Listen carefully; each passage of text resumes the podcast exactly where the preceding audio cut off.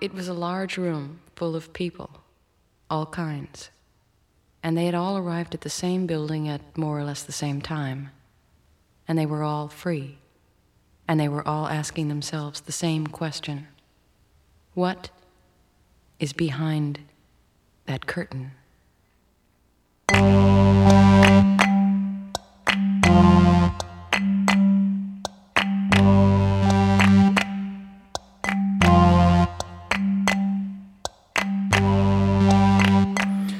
Bonjour à tous, bon après-midi à tous. Nous sommes en direct depuis la place Bargemont à Marseille pour le Festival des sciences et de l'innovation.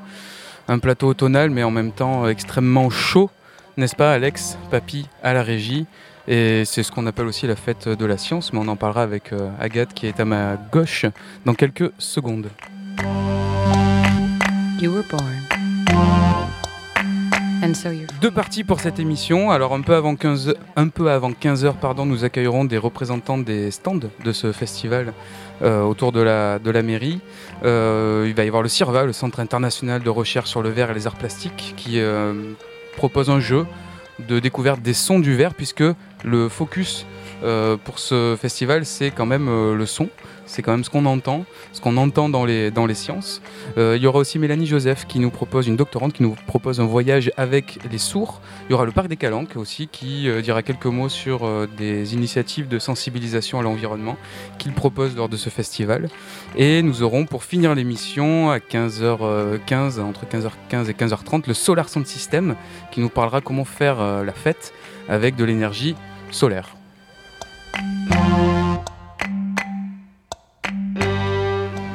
Le Festival des sciences et de l'innovation de Marseille. Merci, euh, cher public, vous êtes face à moi nombreux sous cette tente, euh, sous cette tente jeune.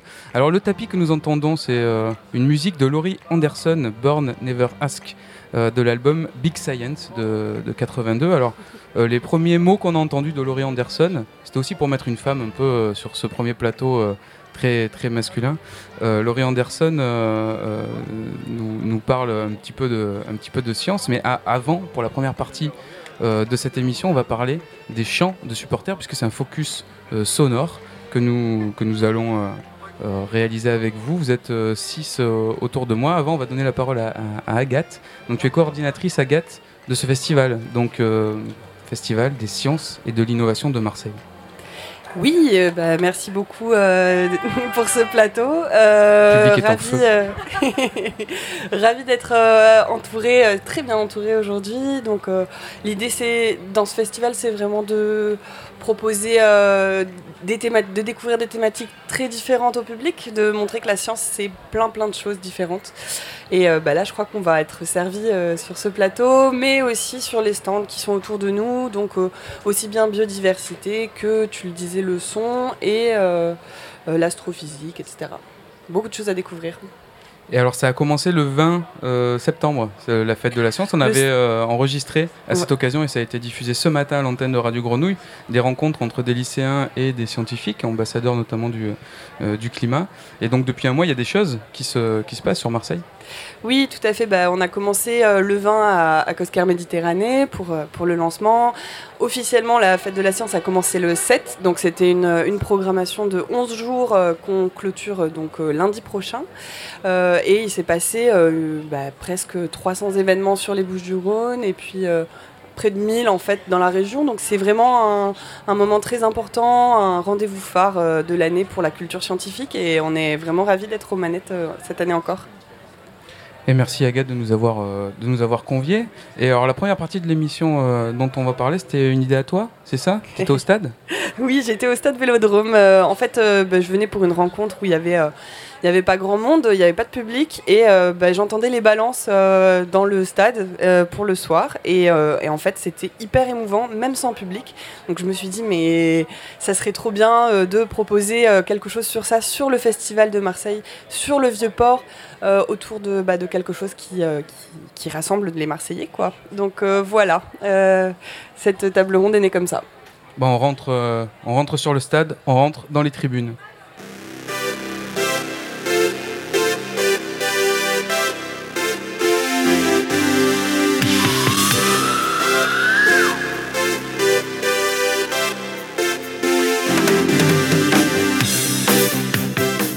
Et oui, tout de suite, première partie de l'émission, de cette émission, donc euh, dans le cadre de la fête de la science, on aborde un thème hautement scientifique.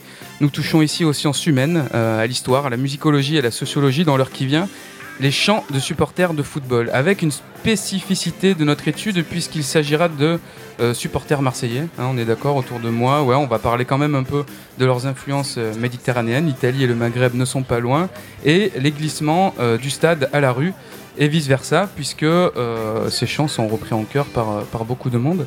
Euh, messieurs, puisqu'il s'agit d'un plateau pas mal masculin autour de moi, je vais en fait euh, vous laisser vous présenter. s'il vous plaît, comme vous le souhaitez, comme vous le voulez. Vous pouvez peut-être dire d'où vous venez, de quel club de supporters aussi vous venez. Alex, à la régie, toi, tu es dans quel club de supporters? MTP, voilà, on a MTP là, derrière la régie. Peut-être euh, Christian Bromberger qui est à ma moi, gauche. Je suis dans aucun club de supporters, mais euh, je suis les supporters depuis un certain nombre d'années. Et le premier chercheur, donc ethnologue, Christian Bromberger, à avoir euh, étudié justement ce, milieu-là. Oui, c'est vrai. C'était en 1985. Vous voyez, ça nous... Il est au CCS, le club des chercheurs scientifiques. Pedro au micro bleu donc. Oui, je fais partie de la vieille garde avec mes amis Sylvain et Eric, et on est fondateur du Commando Ultra en 1984. Voilà, ça applaudit. Donc avec Sylvain et Eric qui sont là avec moi. Et dans la salle, il y a, dans le nombre public, il y a des plus jeunes, des fanas en particulier, voilà. On les salue aussi. Fanatiques. Des doctorants aussi autour de moi euh, en histoire contemporaine euh, et en histoire. C'est ça? C'est ça, oui. Je te laisse te présenter. Oui, donc je, suis doctorant en histoire contemporaine, donc sur euh, l'histoire du sport à Marseille. Et donc euh, aujourd'hui, je vais me parler plus précisément de l'histoire euh, des supporters et des chants de supporters dans la première moitié du XXe siècle. Donc Rémi. Rémi, c'est ça. Lombardie. À ma gauche, encore un historien Stanislas. Oui. Alors Stanislas, donc j'ai fait un master de recherche en histoire et en travaillant donc sur la mémoire entre, euh, sur les relations entre les ultra marseillais et italiens dans l'évolution du supporterisme à Marseille. Et euh, donc je suis membre aussi euh, du commando Ultra 84. Théophile, musicologue. Voilà, Théophile, bonjour, musicologue. Je travaille sur les chants de supporters en France d'un point de vue de leur production musicale en particulier. On en parlera de, de manière plus précise dans la seconde partie. Et oui, non, je n'ai pas oublié, j'allais au bout de la rangée, ne t'inquiète pas, au bout du virage. Bonjour Médéric Gasquet-Cyrus, moi je suis linguiste à Aix-Marseille Université et euh, je travaille en partie sur les, les chants des supporters. J'avais été inspiré en la lecture en 1995 de l'ouvrage pionnier de Christian Bomberger, Le match de football, ethnologie d'une passion partisane, Naples, Turin et Marseille. Et il se trouve que je suis euh, abonné au Commando Ultra depuis 1992. Donc voilà, c'est plus pratique de l'intérieur hein, de faire du, du terrain et de prendre des notes. c'est une ethnographie située du coup. Euh, l'histoire, alors là, on était sur un morceau qui s'appelle Jump du groupe Van Halen. Alors, on en parlait un petit peu tout à l'heure avant euh, d'allumer les micros. Euh, à quelle époque il a commencé à sonner, à signaler l'entrée des, joueurs sur le stade, hein, puisque c'est ça ce, ce, morceau. Alors, il y avait des dates partagées entre vous. Je sais pas si c'était l'arrivée de Tapi ou un peu avant, un peu après. Ça date effectivement de l'arrivée de Bernard Tapie à la tête du club, donc lors de la saison 1986-87. Et a priori, effectivement, c'était pas dès le premier match. Le premier match, c'est OM Monaco en août 1986. Hein. c'est un peu le début de ce qu'on appelle entre guillemets euh, l'ère Tapie, qui nous mènera jusqu'à Munich en 1993. Mais c'est lors de cette saison-là, a priori, peut-être le quatrième ou cinquième match à domicile. Et c'est vrai que c'est une super idée euh, bah, des dirigeants de l'OM à l'époque, parce que c'est vraiment devenu pour nous comme un réflexe. Voilà, il y avait les joueurs qui rentraient sur le terrain par un tunnel qui n'était pas situé du tout là où il est maintenant, sous le virage nord, le jump qui retentissait, ça donnait le signal pour allumer euh, les fumigènes, et c'était le début du spectacle des tribunes pour soutenir euh, les joueurs de l'OM. Alors là, c'est pas directement un chant de supporter, mais qui, qui aurait choisi ce titre? Vous savez ça ou pas? En général, c'est les gens du club qui choisissent justement les entrées, que ce soit à Paris ou, à Marseille. C'est les directions du club ou les, speakers euh, des clubs qui, jouent un rôle important. C'est eux qui, balancent la musique avant les matchs et à la mi-temps et après les matchs. Et qui parlent également pour dire les buts et les, noms des joueurs. En général, c'est eux qui choisissent ces morceaux-là, qui sont appropriés, réappropriés ensuite par les supporters. Alors, moi, moi personnellement, s'il n'y avait pas le jump, ça ne me gênerait pas. Parce que en fait, moi je préférais que quand les joueurs rentrent, il y ait tout le stade qui chante. Le Cupo Santo, par exemple, juste un exemple, hein, parce que c'est repris par quelques groupes, les fanatiques et les ultras, hein, en fait c'est tout. Hein. Donc il y a des stades en Europe et dans le monde où quand les joueurs rentrent, il y a un hymne du stade qui est chanté, comme à la Roma ou ailleurs, et où c'est, moi je pense que c'est encore mille fois plus fort. Alors c'est vrai que maintenant c'est, inscrit dans les, habitudes, dans les mémoires. C'est vrai que c'est complètement associé l'OM et le jump. Mais nous qui bougeons beaucoup euh, à travers l'Europe, à travers le monde, on a vu d'autres entrées d'équipes qui sont, à mon avis, encore plus fortes, puisque tout le stade chante. Alors un stade, euh, un stade qui chante, euh, ça s'étudie. et donc on parlait, Christian Bromberger, tout à l'heure d'une question peut-être préliminaire aussi à... Une question préliminaire, c'est pourquoi chante-t-on et où chante-t-on collectivement? Bah, On chante lors des manifs, on chante à la messe, on chante au stade, bref, on chante dans toutes les circonstances où il faut exprimer un sentiment de communauté. Et on chante ensemble à ce moment-là. Et donc, je pense qu'il faut préalablement euh, poser cette euh, question pourquoi chante-t-on et où chante-t-on? C'était votre question euh, qui vous a motivé pour, pour commencer vos études? Bah, non, parce que si vous voulez, les, chants étaient quelque chose de mineur. Euh, en 1985, il n'y avait pas encore cette tradition forte qui existe depuis. Des chants, je ne sais pas combien, tout à l'heure vous me racontiez qu'il y en avait 150. Non, c'est vous, oui, qui me racontiez qu'il y avait 150 chants ou 150 mélodies au début des années 90. Non, moi quand j'ai commencé en 1985, il y avait très peu de chants. Parce que les tout premiers chants, nous avons les, principaux compositeurs et interprètes des tout premiers chants ultra et chants de supporters en façon générale en France, puisqu'on a insisté un tournant au tout début des années 80. On est passé de stades où ça chantait très peu. Vous prenez par exemple la fameuse épopée de Saint-Étienne euh, dans les années 70, vous écoutez les, les matchs, il n'y a quasiment aucun chant. Il n'y en a que deux ou trois qui surgissent. Et ici, on a les premières personnes qui ont décidé de chanter tout le long du match, de A à Z, sans s'arrêter, pour entraîner tout le public derrière eux effectivement, bon, je confirme ce que dit Théophile. Euh, quand nous, on est arrivé euh, dans le stade et qu'on a voulu euh, lancer ces chants et diversifier le, répertoire, il y avait très peu de chants à Marseille. il faut vraiment en prendre conscience. Moi, je pense que déjà, la France, c'est pas un peuple de chanteurs dans les stades. Quand on voit l'équipe de France de foot jouer, le rugby jouer, il y a très peu de chants. Hein. Déjà, la Marseillaise, c'est des fois compliqué à reprendre. Mais vous allez dans d'autres pays, surtout les pays anglo-saxons, ou l'Italie, ou l'Argentine, où ça chante tout le match, même pour l'équipe nationale. Donc M. Bromberger peut-être euh, ira dans mon sens, mais il y a très peu de chants. Et à Marseille, quand nous on est, on, est rentré aux affaires, en gros, hein, qu'on a commencé à s'occuper un peu euh, de lancer des chants, il y avait très très peu de chants et les gens étaient assis. Virage Nord était assis. Bon, nous, on n'était pas au Virage Nord, on était juste à côté, mais tout le monde était assis. Et pour faire lever les gens et les faire chanter leur donner euh, la rythmique avec des paroles, ça, bon, Pedro et, Sylvain vont, en parler, c'est très compliqué. C'était pas dans la culture. Oui, non, simplement pour dire qu'il y a une tradition de chant en Angleterre, il y en a également en Italie, mais moi, un de mes sentiments de honte les plus forts, c'est quand j'avais emmené des étudiants en stage en Italie, tous les Italiens chantaient des chants euh, en collectivité, et nous, eh ben, on était incapable d'avoir une chanson qui nous réunisse. Et pour, euh, si tu veux bien poursuivre et préciser ce qu'a dit euh, Eric à l'instant, euh, il ne faut pas croire que nous, au début, milieu des années 80, puisque donc le Commando Ultra, le premier groupe Ultra à Marseille et en France, bien d'autres nous ont rejoints par la suite, hein, et créé en 1984 comme son nom l'indique, on n'a pas inventé tous les chants d'emblée. D'abord, ça a été des chants d'importation, j'allais dire. En fait, il faut se remettre dans le contexte des années 80. Il n'y a pas d'internet, on ne sait pas exactement ce qui se passe ailleurs, et la seule façon, par exemple, de savoir qu'est-ce qui se passe dans les stades en Italie, en gros, c'est d'y aller. Donc nous, à l'époque, on fait des voyages, parce que Marseille, évidemment, est pas très loin de l'Italie. On va à Turin, on va à Gênes, on va à Florence, on va à Rome. D'abord animé plutôt par la passion du football, parce que c'est ce qui nous attire en premier. On veut aller voir des matchs de foot dans ce pays, où sont à l'époque, il faut le rappeler, les plus grands joueurs. Euh, le calcio des années 80, c'est vraiment euh, la première ligue en gros d'aujourd'hui. Il y a les plus grands joueurs. Et quand on arrive dans ces stades, euh, le Comunale à Turin, l'Olimpico à Rome et ainsi de suite, en fait, on prend, on peut le dire, une baffe, une gifle gigantesque, et, ça se répète semaine après semaine. Et donc, en fait, nous, on commence d'abord par importer, y compris des chants qu'on entend chanter dans les stades en Italie. Typiquement, aux armes, qui est devenu un des, euh, hits au stade Vélodrome, et puis ensuite en France, c'est un chant qu'on entend lors d'un derby euh, Inter de Milan contre le Milan AC. Ça, c'est le début de notre mouvement ultra. Il y a quelques chants autochtones, comme le disait Eric, il y en a très peu. Qui c'est les plus forts, les plus forts c'est l'OM et ainsi de suite. Mais par contre, on importe d'abord des chants. Et petit à petit, quand même assez rapidement, milieu, fin des années 80, début des années 90, on se dit, enfin on se dit pas, mais on a envie de créer un répertoire propre et donc on s'inspire cette fois-ci de chants populaires, euh, d'opéra ou autres pour composer nous-mêmes des chants. Mais il y, avait eu une histoire quand même, parce que vous me parlez tout à l'heure d'un chant de 1921, donc dont on aurait, euh, peut-être on va avoir l'air.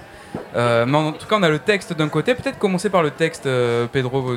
Tu l'avais sur, oui, alors là évidemment, on, est, on, est vraiment à ce qu'on peut appeler quasiment la, préhistoire des champs. Mais ça, c'est grâce aux, chercheurs euh, en sciences sociales. Euh, je peux citer Ludovic Lestrelin, par exemple, même s'il n'est pas là, qui sont allés retrouver dans des très vieilles archives, en particulier un bulletin de l'Olympique de Marseille, puisqu'il y avait un bulletin officiel, un hymne qui date de 1921 et qui dit euh, bon, rapidement, il se fait un grand silence, tout se tait subitement et toute l'assistance reste sans mouvement. Donc en fait, c'est un, hymne à la gloire des joueurs de l'OM. J'aimerais vraiment vous donner le dernier couplet parce qu'il est tout à fait. Enfin, moi, c'est vraiment un truc qui nous a beaucoup ému d'entendre ça et de se dire que les supporters de l'OM, dans des contextes certainement différents de ce qu'ils sont aujourd'hui, chantaient ça à l'époque.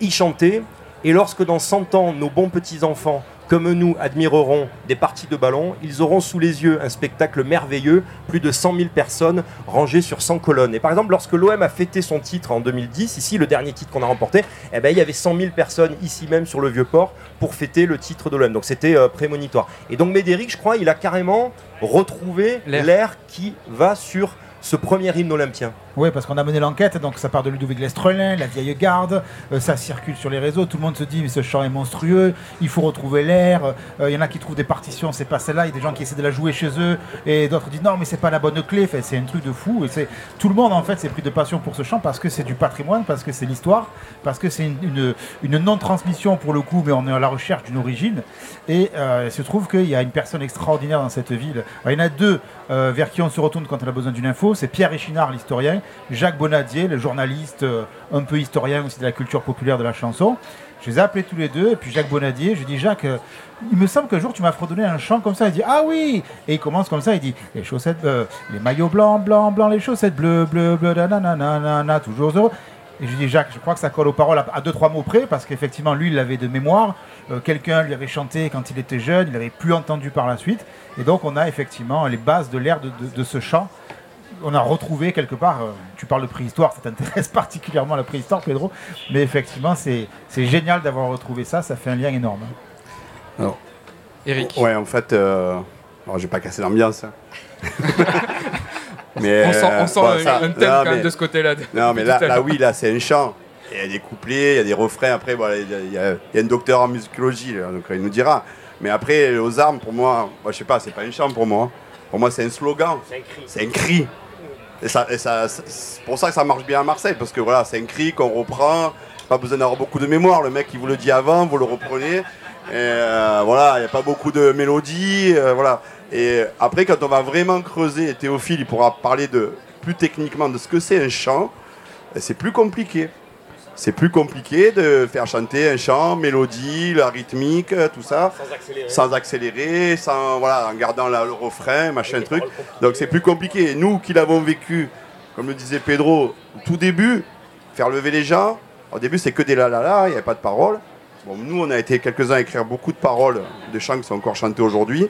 C'était compliqué, faire des papiers, expliquer, reprendre. Et c'est souvent dans les déplacements ou dans le local euh, où on se retrouve par petit comité, où on arrive à apprendre les chants et que ça prend après, hein, ça, ça, ça, se, diffuse et puis ça commence à prendre. Mais c'est difficile, hein, euh, je critique pas, parce que c'est très compliqué d'être un capot dans un stade. Il y en a un là qui est dans l'assistance. C'est très un capot, c'est le gars qui va être, c'est le leader, qui va être debout, qui va être avec un mégaphone ou un micro maintenant, parce qu'il y a des micros avec des, des sonos, mais au départ, nous, c'était un mégaphone et qui va qui va faire chanter, qui va parler à 100, 200, 1000, 2000 personnes et qui va avoir le rôle de, maintenir l'ambiance. c'est le chef de cœur. C'est le chef de cœur, si on veut dire. Et euh, bah, c'est très compliqué. Moi, je suis jamais arrivé à le faire. Hein. On me l'a demandé plein de fois, j'arrivais pas. Moi, j'étais bon pour apprendre les chansons.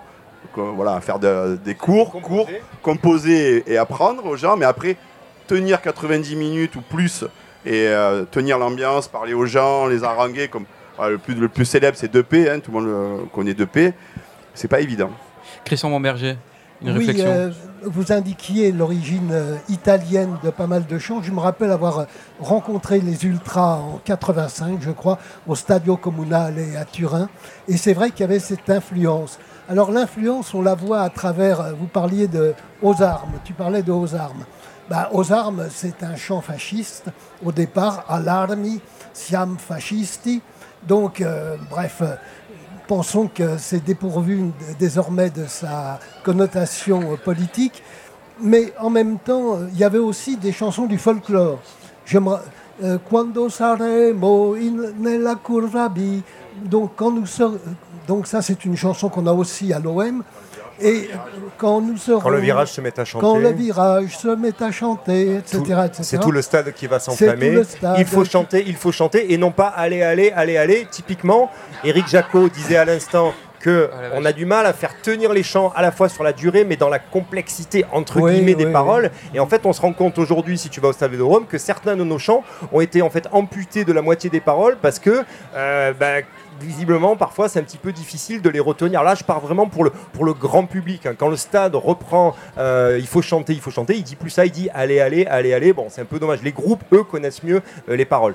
Pour euh, reprendre sur ce que disait Christian à l'instant, effectivement, les influences, elles étaient multiples, y compris en Italie. C'est-à-dire qu'il y avait des adaptations, par exemple, y compris du répertoire de l'opéra. Il y a les trompettes d'Aïda qui ont été transformées en chants et ainsi de suite. et il y a eu aussi des chants d'inspiration politique, en particulier fasciste pour le Alarmi. Je voulais juste préciser, c'est pas du tout une façon de nous défausser 30 euh, ans après, hein, c'est que nous, quand on entend Alarmi, Alarmi au stade euh, à Milan, nous, ce qu'on entend, c'est un cri euh, qui encourage euh, l'équipe. Et franchement, enfin, on ne sait même pas à l'époque quelle est son influence politique. Et on importe ce chant parce qu'il nous paraît un cri qui va être le plus puissant possible pour supporter l'équipe. De la même façon qu'un an ou deux après, on, adapte Bella Ciao pour en faire un autre chant sur, pour, pour l'Olympique de Marseille. Et les influences politiques des deux chants sont radicalement opposées. Quelque part, nous, c'est pas ça qui nous intéresse. Nous, ce qui nous intéresse, c'est le potentiel d'une mélodie et d'un chant pour, euh, pour que ça devienne repris le plus en cœur possible par le plus grand nombre de personnes pour créer l'ambiance au stade. Peut-être pour les auditeurs qui l'ont pas dans l'oreille, je propose juste qu'on écoute euh, un extrait de Aux Armes avec une petite, euh, une autre influence après pour la suite de la chanson.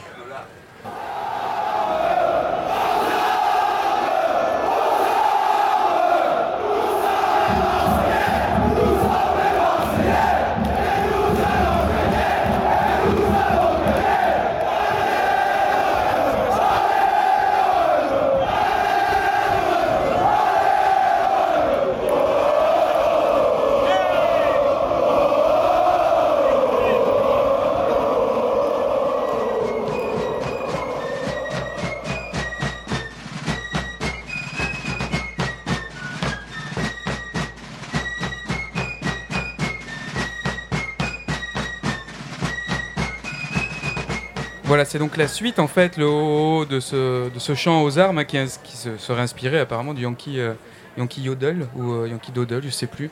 Cette musique plutôt euh, américaine, mais qui donc c'est aussi une hybridation. C'est assez.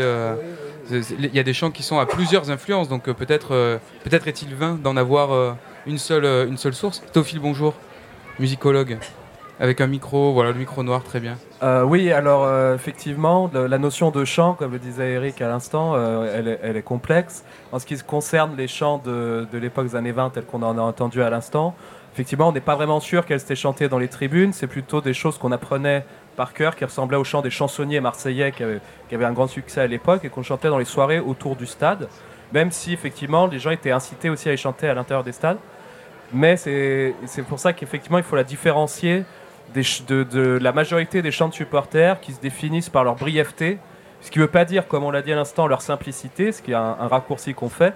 C'est pas forcément des chants qui sont simples, c'est des chants qui sont faits pour être faciles à, chanter par une foule, ce qui n'est pas pareil. Pour arriver à faire chanter une foule, en fait, il faut un chant qui soit quelque part assez travaillé et retravaillé. C'est la raison pour laquelle ces chants-là circulent assez facilement en Europe parce qu'on peut en fait changer les paroles dessus. C'est des chants qui sont faits pour qu'on puisse mettre n'importe quelle parole. Que le nom du club puisse être changé facilement par les supporters qui se le réapproprient. Donc les chants, en fait, ils portent en eux, dans leur morphologie, et pas dans leurs paroles, mais dans leur écriture musicale, c'est là où la, musicologie rentre en compte, c'est que c'est dans leur morphologie musicale, leur écriture, qui porte cette possibilité de socialisation, parfois de politisation, c'est-à-dire de rassembler les gens derrière un message commun et que ce message commun soit entendu de façon très limpide par euh, les spectateurs, les téléspectateurs, les journalistes, les joueurs, les gens du stade, c'est-à-dire toute l'altérité qu'il y a autour. Les ultras, et qui entraînent derrière eux tout le stade la plupart du temps, ils ont un message à faire passer, et donc toute la composition de ces chants-là, ça va être de trouver la meilleure façon de le faire passer. Et contrairement à ce qu'on croit, c'est pas si simple. Essayez-vous, euh, ne serait-ce qu'en famille, chez vous, de faire chanter tout le monde au même rythme et, que ça donne un truc à peu près juste. Mhm. C'est très compliqué. Mais c'est ça, j'ai un collègue, euh, Théo, euh, qui peut-être nous écoute en ce moment, qui me disait, qui me proposait cette question à vous transmettre effectivement comment une foule composée d'individus qui chantent faux peut arriver à chanter juste. Alors ça, je peux vous renvoyer à une chaîne YouTube qui s'appelle Fouloscopie, qui a fait une vidéo là-dessus. Et en fait, c'est assez intéressant, même d'un point de vue euh, sociologique, je dirais, c'est que la foule va toujours finir par chanter juste, parce que ceux qui chantent trop haut vont contrebalancer ceux qui chantent trop bas, et ceux qui chantent juste vont finalement vont, vont, ramener tous les autres vers eux. au niveau du décalage en justesse, c'est pas tellement un problème qu'on rencontre dans les stats, c'est un décalage rythmique. Là, c'est un gros problème et c'est tout un pan. Je pense qu'on va, on va, pouvoir en parler. Euh, c'est tout un pan de, des, réflexions des, des, capots et des, noyaux durs pour que les gens se décalent pas. Ton étude justement porte sur la spatialisation, c'est ça? Alors il y a notamment la question de la spatialisation. Donc là on a parlé du, capot qui se met dos au match. Ça les gens, peut-être le grand public ne le sait pas, mais les capots voient peut-être 5 à 10% du match grand max, si ce n'est pas zéro.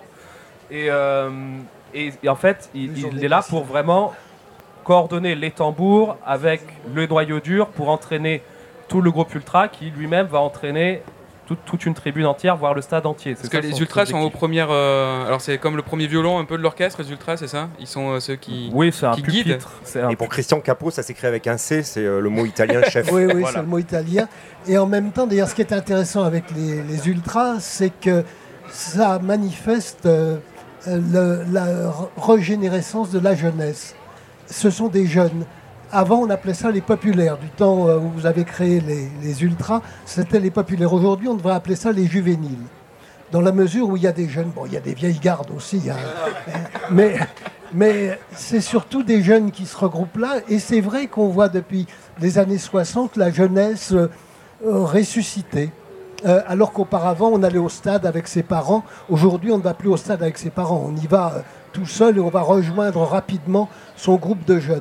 En même temps, d'ailleurs, ces ultras, c'est un nouveau lieu du politique. Si vous prenez la situation à Marseille auparavant, où allaient les jeunes? Ils allaient soit dans les paroisses, soit au Parti communiste, euh, dans les jeunesses communistes. Aujourd'hui, ils vont, pas tous, mais un certain nombre, chez les ultras. Chez les ultras qui sont, euh, peut-être que notre collègue n'est pas d'accord, mais, euh, mais ça m'a beaucoup frappé de voir à quel point euh, les ultras remplaçaient euh, ces lieux de socialisation qui étaient auparavant soit l'Église, soit le Parti communiste. Stanislas Marufi, alors spécialiste, c'est ça, enfin spécialiste, euh, tu étudies le, mouvement ultra? Oui, j'ai étudié le mouvement ultra et donc particulièrement aussi en Italie, comme l'a fait Sébastien Louis. Et en fait, pour rebondir sur ce qu'a dit Monsieur Bomberger, oui, alors dans les premiers groupes ultra donc en Italie sont apparus en 1969 donc à Milan et à Gênes. Et en fait, euh, dans les années 60, il y a une fracture en Italie où certains groupes, euh, il y avait des groupes de supporters existants, non ultra, comme pourra l'expliquer Rémi. Et en fait, les plus jeunes de ces groupes-là euh, ont créé les premiers groupes ultra. Donc en fait, ça vient de l'Italie à la fin des années 60. À la fin des années 60. Il s'est développé donc dans les années 70 et donc c'est pour ça que lorsque les donc Pedro et ses amis de la vieille garde sont, se sont rendus euh, en Italie dans les années 70 et au, et au début des années 80, aussi. Le, le mouvement avait déjà une dizaine d'années en Italie et donc était bien développé. Et donc c'est pour ça qu'ils ont repris euh, les, on va dire les animations visuelles et sonores. Et dans les animations sonores, il y avait les chants, euh, certains chants qui ont été repris et qu'on pourra dire adapté à la, sauce marseillaise. comment, comment on étudie d'ailleurs euh, ce, ce passage-là euh, pour remonter la trace? Parce que depuis tout à l'heure on parle de ça, des différentes influences. Euh, Rémi Lombardi, ton sujet de travail, c'est peut-être pas exactement celui-là, Si, sur, en tant qu'historien? Bah, Sur une autre période. ah, voilà, c'est la période voilà, qui change. c'est la période qui change. il y a aussi donc des influences. le mouvement de supporters en France est assez tardif finalement, puisqu'il apparaît plutôt dans les années 1910-1920. Toi, c'est avant la Seconde Guerre mondiale. Voilà, donc avant la Seconde Guerre mondiale, des premiers supporters qui euh, vont, au fur et à mesure, s'organiser finalement euh, en clubs de supporters, donc dans les années 30, avec notamment la professionnalisation du, football et du championnat euh, de France. Mais on peut voir que à l'étranger, que ce soit en Angleterre évidemment, où le mouvement naît au tournant du XXe siècle, mais aussi en Belgique ou en Italie, euh, et on voit euh, que euh, la diffusion justement de ces mouvements-là vient par exemple du nord de la France, à la frontière belge, où ça se diffuse et ça finalement pénètre sur l'ensemble du territoire. C'est avec la diffusion du, sport en fait en lui-même que ça, suit, c'est assez concomitant ou il y a quand même une, il y a quand même une, une séparation? Peut-être est-ce qu'il y a eu des passages par d'autres sports d'ailleurs? Parce que là on parle du foot, mais est-ce qu'il y a d'autres sports qui sont aussi représentés en termes musicaux de, support de supporterisme de... Bon alors, euh, il y a toujours débat quand même sur euh, la question du, chant de supporters euh, en tant que tel, puisque avant la Seconde Guerre mondiale, on a peu de sources qui indiquent qu'il y avait des chants, qu'ils étaient régulièrement entonnés dans le stade, qu'ils étaient construits. Donc c'est assez difficile de ce point de vue-là de se prononcer. Ce qu'on sait par contre, c'est que justement, il y a une diffusion des des pratiques de supporters et de spectateurs euh, dans les stades de foot, mais aussi ailleurs. Le spectacle sportif, euh, il n'est pas euh, dans les stades de football. Il y a, bon, au moment du football, il y a également le rugby, mais auparavant, il y a également la voile. Des gens viennent observer, assister aux régates de voile à Marseille, au large de Marseille, se retrouvent par exemple devant le phare Sainte-Marie pour voir les départs des régates. Pareil sur les hippodromes, il y a une foule euh, conséquente, plus conséquente que dans les stades, qui, euh, à la fin du 19e siècle, se déplace. Euh, puis le spectacle phare au début du 20e siècle, c'est le Tour de France, qui apparaît donc en 1903 et qui déplace énormément plus de personnes que le football et notamment l'ensemble des supporters sur la première saison dans les années 30. c'est assez peu finalement par rapport au nombre de spectateurs que le Tour de France euh, fait euh, venir et euh, une caravane publicitaire va se développer et c'est plusieurs centaines de milliers de personnes qui sont, qui sont drainées par le Tour de France alors qu'on en reste à quelques dizaines de milliers de personnes dans les stades de foot. À quel moment il y a cette bascule, cette massification peut-être des... Du, du, foot comme spectacle? C'est les années 80 en fait. C'est au même moment où la télévision, Canal notamment, s'intéresse au championnat de France que le supporterisme se développe. Les deux sont vraiment liés. Mhm. D'ailleurs, c'est les mêmes personnes qui vont mettre de l'argent dans. Enfin, c'est le même type de personnes qui mettent de l'argent dans la télévision et dans le foot. C'est une économie euh, liée. Les, nouveaux entrepreneurs des années 80, tels euh, Tapi et d'autres à Canal+.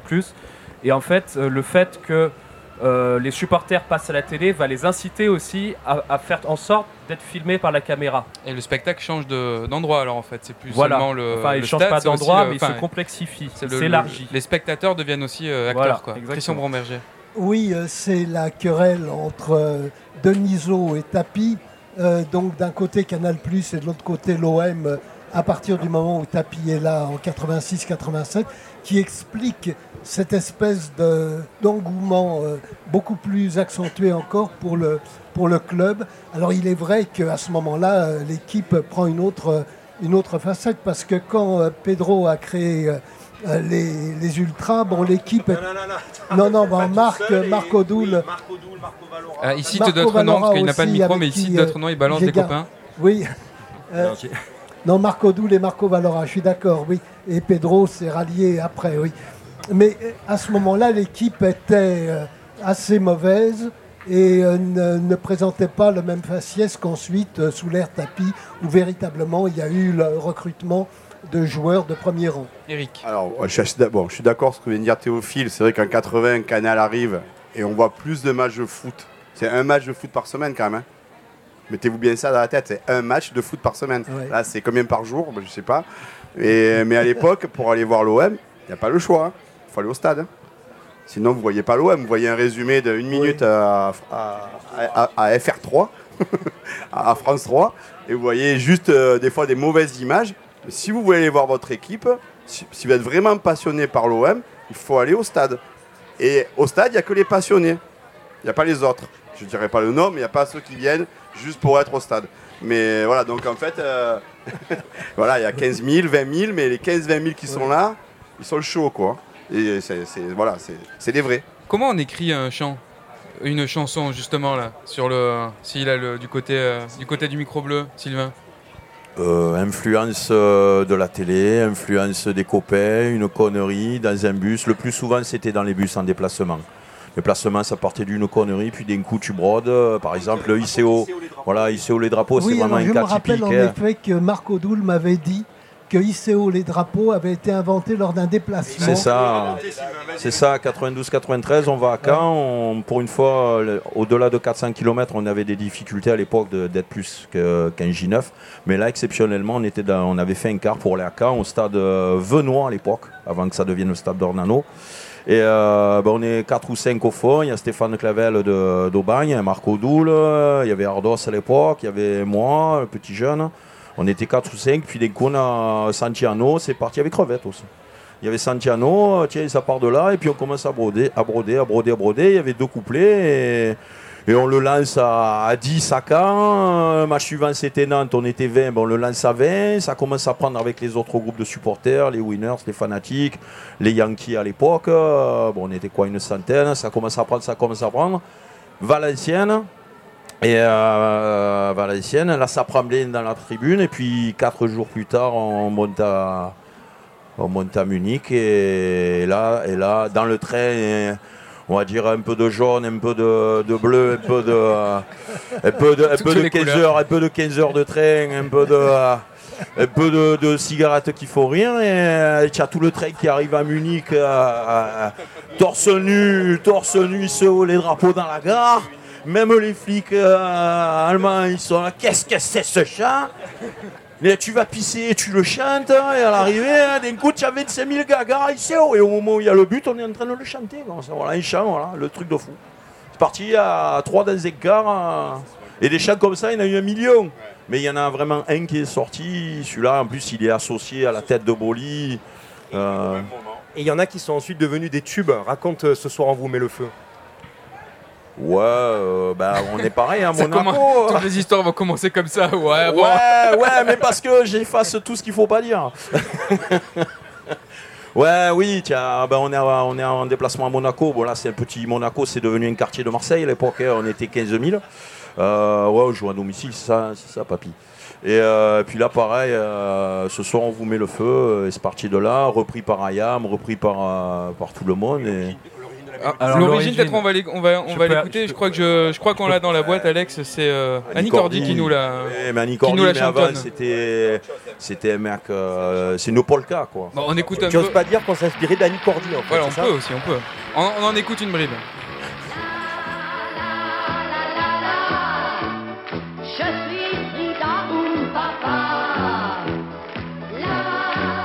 Ça n'a pas autant de corps, certes. C'est sûr. Alors, en fait, le, le, clip, le clip est très kitsch, la chanson aussi, mais, mais voilà, c'est une chanson populaire en fait. Apparemment, cette chanson. Chanson euh, tchèque au départ. Voilà, chanson tchèque qui, euh, qui a circulé avec Christian Montberger. Oui, euh, on n'est pas remonté si loin. des discothèques et des variétés sur les chansons des, des ultras. Donc, ça, c'est quelque chose, si vous voulez, qui est frappant. Cette influence de la discothèque et des variétés sur ce sujet-là, justement, ce c'est facile de dire oui, les ultras, ils écoutent quelque chose à la télé, ils le rechantent. En fait, c'est beaucoup plus compliqué. Même s'ils le font de façon naturelle et bourrée, comme voilà, peu importe. En fait, sélectionner 10 secondes ou 15 secondes, maximum 30, dans une chanson samplée, en fait, c'est quelque chose de compliqué parce que parfois c'est le refrain qui sélectionne, mais c'est pas nécessairement le refrain. Des fois, c'est le fin du couplet, le début du refrain, un bout du refrain. Parfois, il y a des modifications mélodiques et rythmiques qui font que ça sonne mieux. Et tout ça se fait de façon naturelle et spontanée et travaillée et par l'expérience. Et ça, justement, d'un point de vue musicologue, qui est hyper intéressant à, étudier parce que c'est de la composition euh, par l'expérimentation, par tâtonnement, etc. Et donc, euh, même s'ils ne sont pas au courant de, des, sources de tout leur chant, en réalité, souvent, on se rend compte que chaque chanson qu'ils reprennent, en fait, ça date souvent des années 10, 20, voire du 19e siècle. C'est du sample euh, acoustique. et que par sample continu, c'est arrivé jusque dans les stades. Médéric Gasquet. Juste là, on était à la radio, mais il fallait voir euh, Sylvain au fur et à mesure qu'il racontait le chant. Il bougeait de plus en plus. Hein, ah il bah avait l'impression de dire, il a fallu le tenir pour pas qu'il tombe de l'estrade. Mais ça nous parle du rapport au corps aussi, parce qu'on parle du chant avec les aspects musicaux, mélodiques, il y a le volume, mais il y a aussi le rapport au corps.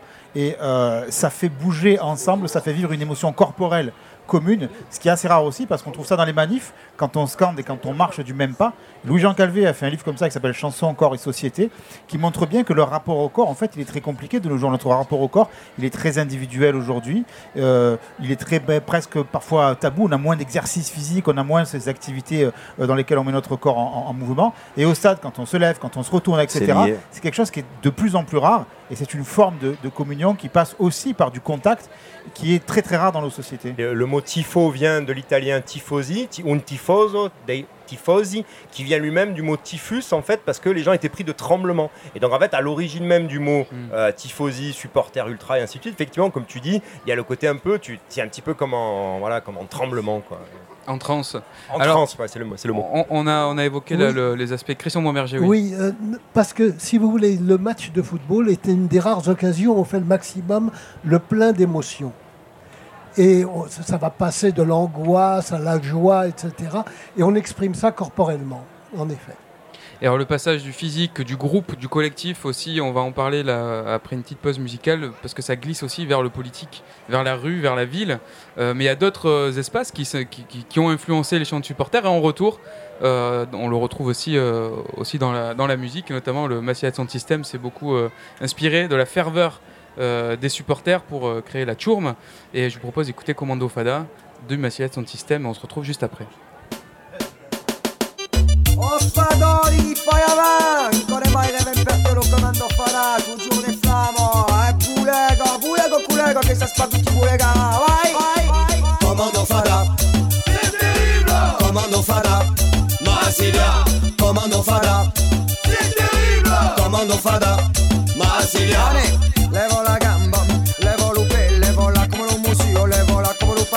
pepe, levo l'altro gambe, levo l'altro pega, sotto ti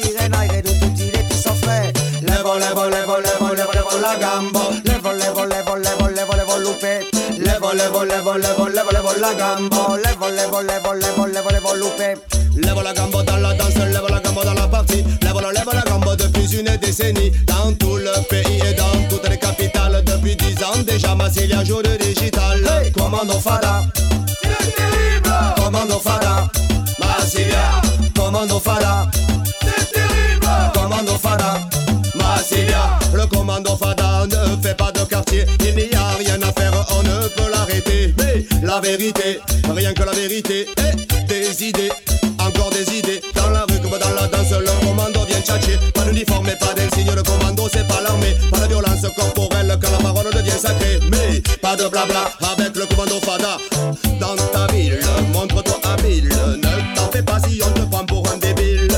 L'anticentralisme, une idée qui t'appartient. Crée ton commando et va rouler tes voisins. Les élections municipales, mes amis, c'est pour demain. Au bistrot, au boulot, à l'école, sur les places dans les jardins. Discute avec les pébrons et si jamais tu les convaincs, alors là c'est pour de bon que ton commando marque un point. Hey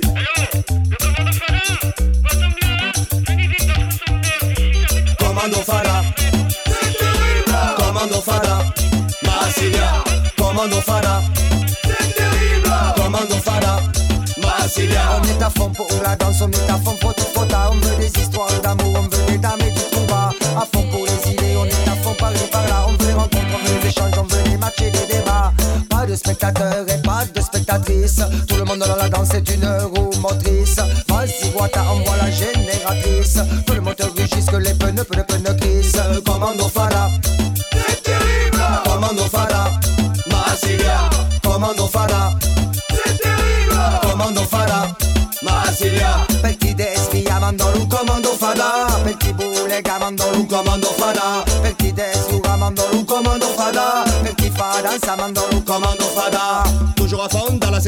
Toujours à fond pour le ballon. Au microphone Au téléphone À la radio Dans les journaux Dans le quartier À la télé. On a toujours la même façon de se comporter D'aborder des sujets. Le centralisme on n'en veut pas. On te l'a dit, on te le dira. Tu nous demandes de t'expliquer. On le fait et puis on le refait. Une fois, deux fois six fois, cent fois, mille fois.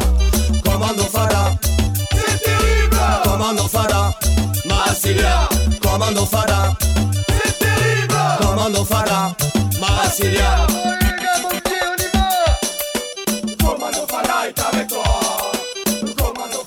Le commando Fada par le Massilia Sound System, on est toujours en direct sur Radio Grenouille depuis la place Bargemont pour le Festival des sciences et de l'innovation sous une tente jaune. Le soleil vient de passer, la bonne mère, c'est bon, on l'a plus, dans la, plus en, plein, en pleine poire. On est toujours avec une belle brochette de supporters, on parle chant, euh, chant euh, marseillais, chant du stade. On a évoqué euh, bah voilà, comment se compose un chant, de, de brèves histoires, comment on étudie ces chants-là. Et euh, on, s'est quitté là, il y a deux minutes avant le Massilia, juste sur comment du chant de supporters, on glisse aussi vers la rue, vers des mobilisations euh, euh, populaires. Peut-être Stanislas, quelques, voilà, quelques informations ou quelques recherches que tu mènes là-dessus. Est-ce que tu peux nous éclairer sur cette historique-là? Alors pour faire un petit historique sur les chants, donc, comme nous avons parlé de l'influence de l'Italie donc, dans les années 80, euh, ensuite, on va dire euh, dans les années 90, euh, comme Sylvain l'a raconté par un déplacement, c'est plutôt par des chansons populaires, l'inspiration. Et donc là, on peut basculer donc à partir des années 2000 et 2010. donc au niveau du Maghreb, ils se sont beaucoup inspirés donc des chants italiens puis donc de français, et pour en faire des chants de contestation. Donc ce sont des chants qui ont, été, qui ont commencé euh, dans le stade et qui ont été repris dans les rues. Donc on a vu ça euh, pour le Raja Casablanca au Maroc, mais en France aussi, euh, quand les Gilets jaunes ont, repris la chanson Ce soir on vous met le feu pour compter. non, on est là, non, on est là, on, est là, on est là. Même si Macron ne veut pas, nous on est là. Oui, voilà, effectivement. Bon, on écoute un bout, si on peut l'écouter, Alex, normalement on l'a. On est là, les Gilets jaunes, tout le monde a dans l'oreille, mais quand même.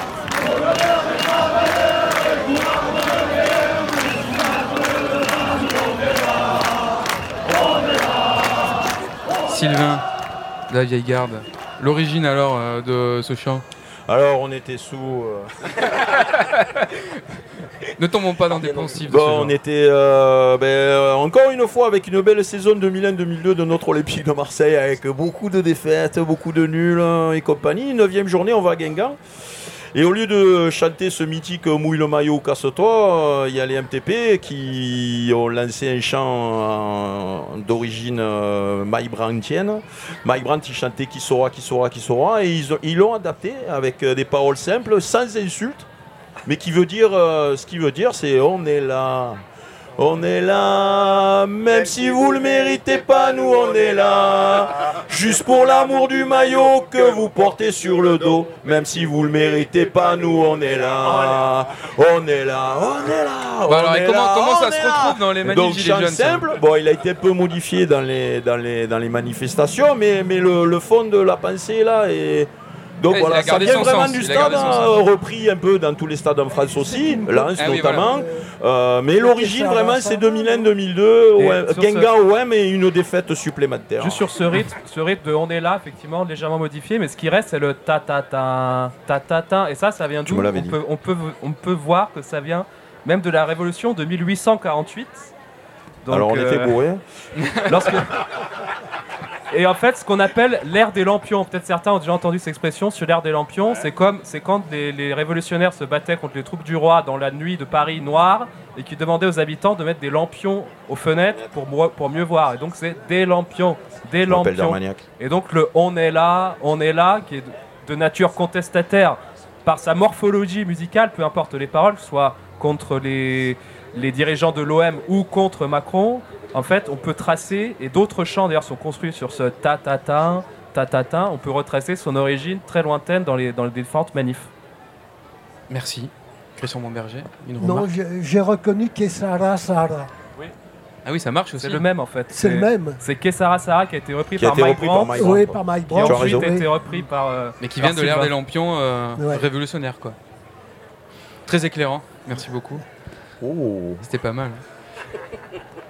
On entend aussi, donc euh, vous parliez du Maghreb tout à l'heure, donc euh, Maroc avec ce, gros, ce, club, le Raja, c'est ça, les supporters de ce club, apparemment sont assez, euh, sont assez reconnus pour leur ferveur et leur qualité aussi musicologique. Oui, vraiment rapidement, le grand changement par rapport à notre époque, quand on a grandi là-dedans, c'est qu'aujourd'hui, évidemment, il y a Internet et qu'on n'est plus obligé de prendre l'avion ou la voiture et d'aller dans tous ces endroits. Donc moi, personnellement, je n'ai jamais vu un match dans un pays du Maghreb. Par contre, quand je regarde des vidéos YouTube qui circulent hein, dans le milieu des supporters et que je vois ces tribunes qui reprennent les chants dont parlait Stanislas tout à l'heure et qui ont toutes les qualités, c'est-à-dire que c'est mélodieux, c'est une merveille à écouter, ça rappelle un petit peu les chants argentins par un côté un petit peu nostalgique des fois, c'est lent, et il y a des paroles d'une complexité incroyable. Il y a des vidéos qui durent 4-5 minutes où on se rend compte, parce qu'elles sont sous-titrées des fois, qu'il n'y a pas deux fois les mêmes paroles. Et moi, rien que d'en parler, j'ai la chair de poule.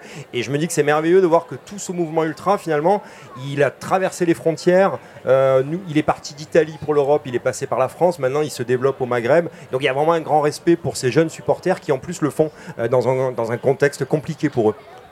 on, est, on parle beaucoup Italie, Europe, mais il faut pas oublier l'Argentine et l'Angleterre, bien sûr.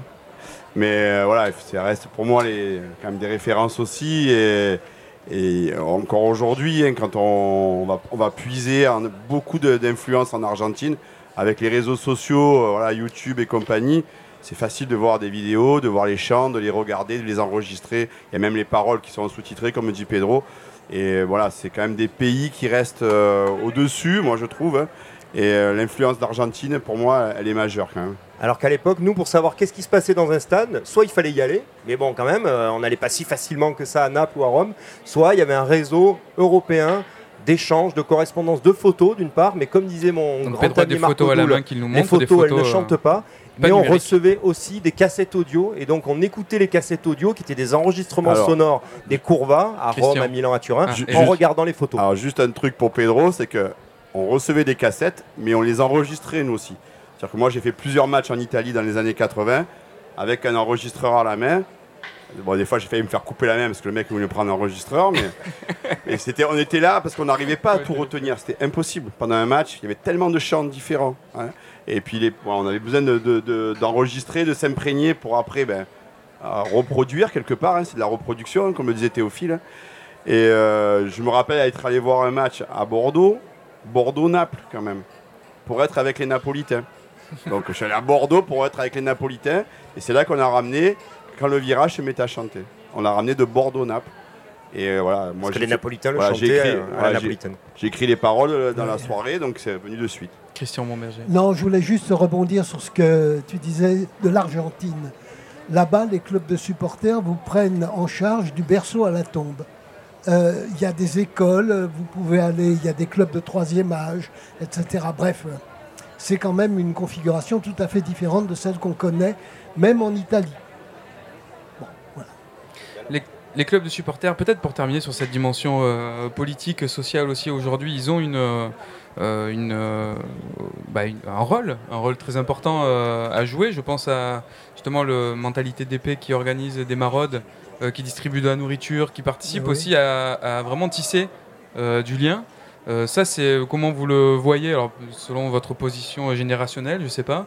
Euh, ça, ça, augmente, justement, en lien peut-être avec des mobilisations comme les Gilets jaunes. Ça, ça, c'est nouveau aussi, peut-être? Est-ce que, je sais pas, dans les dix ans qui viennent, comment vous voyez ces espaces-là? Bah écoutez, moi, je, je, vois ça évidemment se diversifier, mais j'ai été aussi impressionné et choqué, pour tout dire, par euh, ce groupe de supporters qui allait mettre une banderole pour défendre le professeur Raoult euh, lors des épisodes de Covid. Bon. Alors c'était évidemment quelque chose qui débordait du stade, mais euh, d'une façon assez curieuse. mais c'est vrai qu'il y avait... Les MTP faisaient des cours d'occitan. Eh oui. Bon, alors en un sens, si vous voulez, ça déborde aussi ce qui, ce qui se passe dans le stade. Euh, mais est-ce que c'est véritablement le rôle d'un groupe de supporters? Je ne sais pas. Stanislas Oui, bah en fait, ça dépend beaucoup des, de certains groupes. En fait, euh, il y a des groupes qui essayent d'être euh, un peu plus associatifs, de faire des choses en dehors du stade.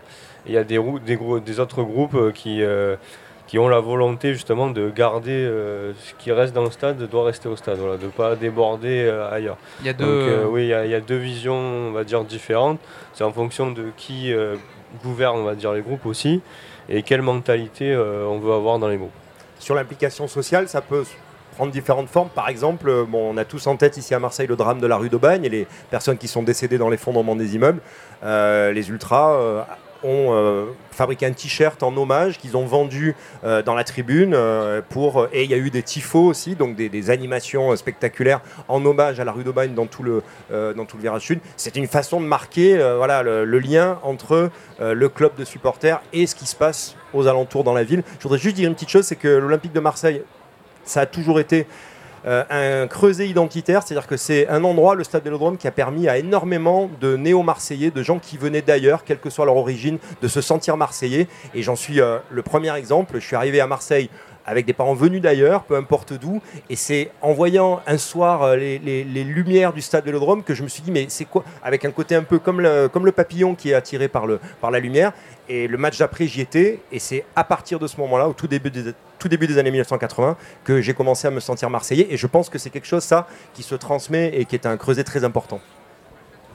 Oui, pour revenir sur la socialisation, on parlait tout à l'heure des, groupes de socialisation d'autrefois. Euh, Christian Bomberger parlait du Parti communiste, etc. Il y avait les cercles de patronage autrefois. Euh, il y avait des cercles de chasse dans les milieux ruraux. Et en fait, les cercles de sociabilité ont petit à petit euh, disparu. Et le stade et les groupes de supporters restent un espace fort avec ses codes, avec ses sous-codes. Aujourd'hui, ces dernières années, je dirais même ces deux dernières années, on voit des clashs un peu entre des pratiques différentes. C'est-à-dire qu'il y a des gens qui ont les codes, qui transmettent les codes par exemple, on dit ce qui est au stade reste au stade. Et maintenant, il y a une pratique de jeunes supporters qui arrivent et qui filment tout, qui se filment.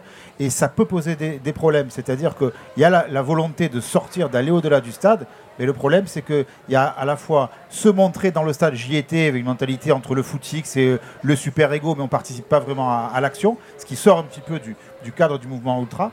Et euh, il y a aussi euh, l'idée de, je, vais montrer ce qui se passe à l'intérieur. Ce qui se passe à l'intérieur, euh, c'est quelque chose qui fait partie, encore une fois, d'une culture qui va parfois à l'encontre d'autres règles. Je pense au, fumigène, par exemple, hein, euh, euh, qui fait partie intégrale du, mouvement ultra, mais par la législation qui reste encore quelque chose de, prohibé. C'est dommage. Mais voilà, donc il y, a quelque chose qui est intéressant au niveau générationnel.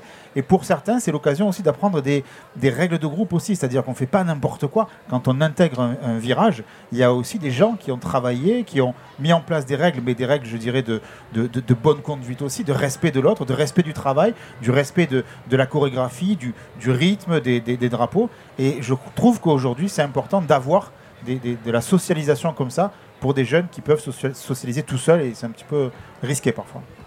Et, on peut dire que le, stade n'est pas déconnecté de, de, la société finalement et même euh, permet d'éclairer certains points.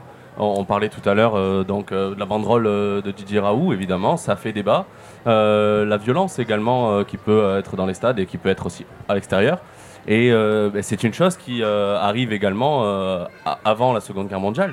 Il y a des, des, problématiques comme ça autour du spectateur, du supporter violent, qui peut aussi être l'emblème et représenter finalement sa ville, euh, que ce soit en déplacement, puisque les matchs de foot, c'est euh, évidemment un match à l'extérieur, un match à domicile.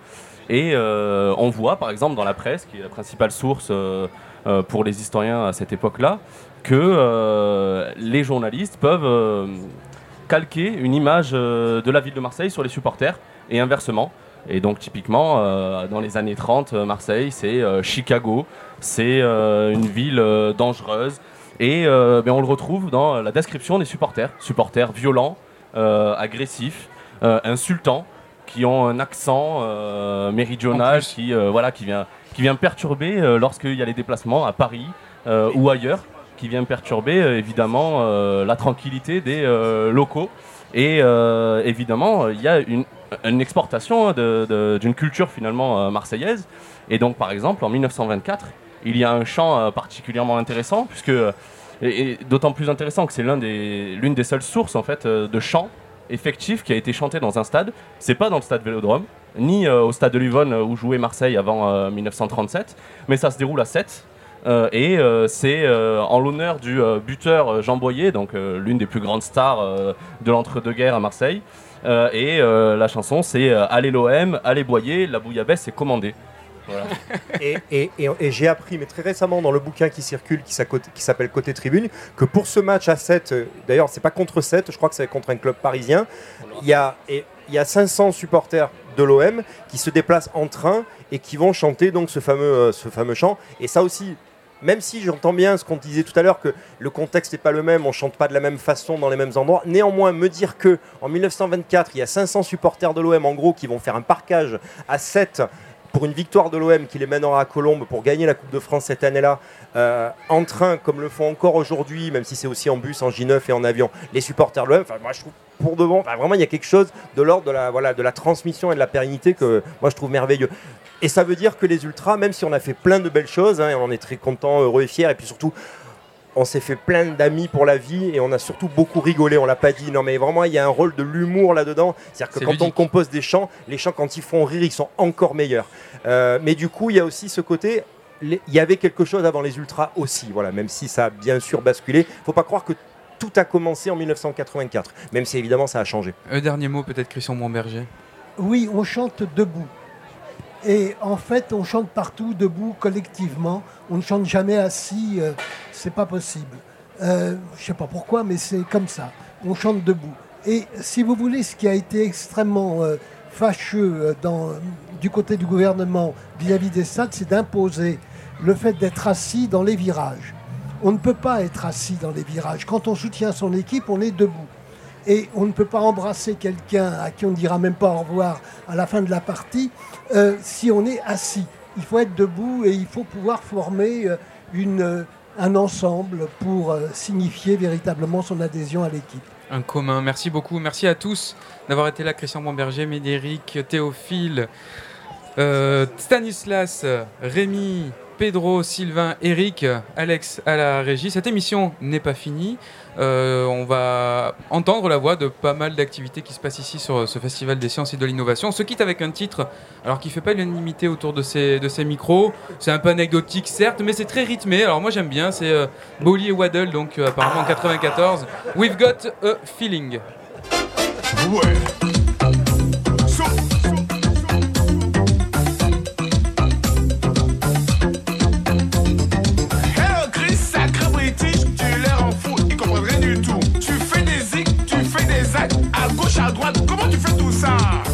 Brazil to tell the truth. In my cradle, in my early youth, I kicked, I punched my rubber balls with great emotions I recall.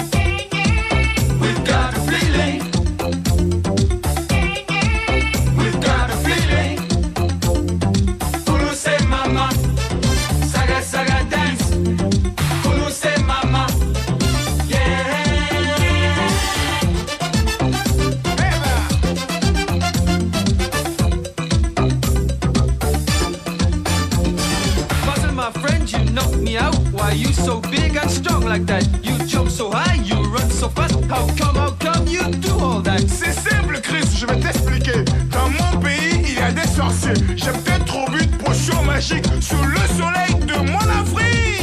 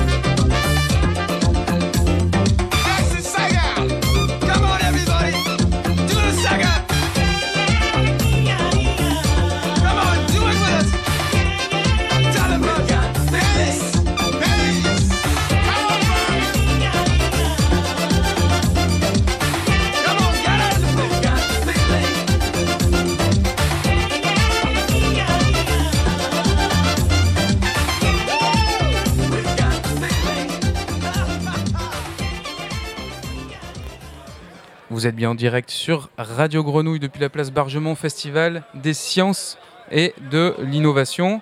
Euh, bah voilà, on sort d'un beau moment autour de la musicologie, de la sociologie, euh, des chants de supporters. Merci à tous nos auditeurs qui, euh, bah, qui sont repartis au stade en fait direct, hein, vu qu'ils ont été emportés par cette ambiance, toutes ces anecdotes et bah, ce savoir aussi historique. Moi j'ai appris plein plein de choses. On va parler maintenant de ce qui se passe euh, ici sur, euh, sur cette place Bargemont, puisqu'il y a plein de petits stands, euh, plein de petits chapiteaux, un peu comme les camps, les camps romains dans Astérix. C'est vraiment des petits chapiteaux. Moi, ça me fait penser à ça souvent. Et donc, on est entouré de plein de petits stands comme ça. On a certains représentants de, de, ces stands qui mènent des activités. Ils sont autour de moi. Alors, je vais vous passer des, des micros. Tu as un micro vert pour une asso qui parle de faune et de flore, c'est bien. Un micro bleu puisque tu es habillé en bleu, Loïc. Et on va avoir Fabienne et Mélanie qui vont nous rejoindre dans, pas longtemps, juste là. Euh, l'association Flona, je commence par vous. Association Flona, je vous laisse vous présenter, puisqu'il s'agit euh, d'une jeune association qui fait de l'éducation à l'environnement. C'est ça, de la sensibilisation. C'est ça. Du coup, moi, je m'appelle Nils Perronnet, je suis président de l'association Flona, qui est créée récemment. Du coup, en juillet dernier, on a monté une association avec euh, neuf amis, neuf amis de la même promotion en SVT biodiversité écologie. Et du coup, on est dans cette faculté de sciences théoriques, et du coup, on aime mettre en pratique et en, sous forme de jeu nos connaissances théoriques. Ben, moi, c'est Justine Moria et je suis secrétaire de l'association. Du coup, ben, pareil. Et t'as tout dit. quoi Il est fort, hein, bravo. Flona, donc un mélange de flore et de faune, c'est ça? C'est ça, c'est un petit jeu de mots euh, faune-flore parce qu'on essaie de toucher un maximum de domaines euh, de la biodiversité. Du coup, que ce soit de la montagne, de la mer, euh, des animaux, des plantes, on essaie de parler d'un maximum de choses. Alors comment vous vous y prenez? Qu'est-ce que ça s'adresse aux enfants? Ça s'adresse aux adultes?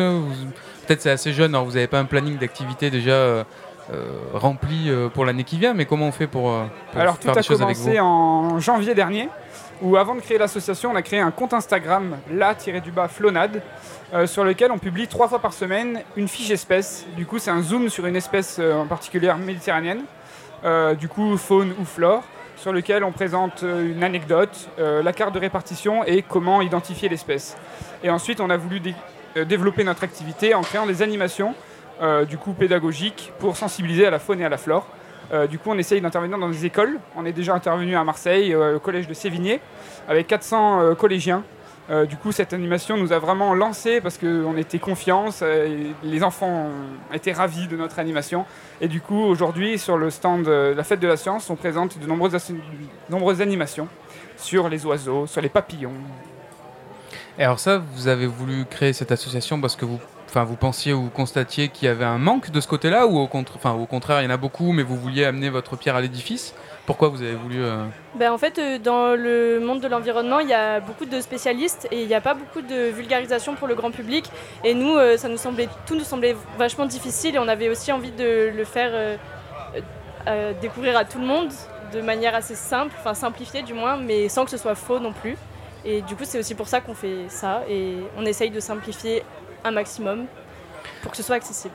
Alors, j'ai une collègue hier qui me demandait comment faire pour se rappeler le nom scientifique de, notamment d'essence euh, végétale, mais pour les animaux c'est pareil.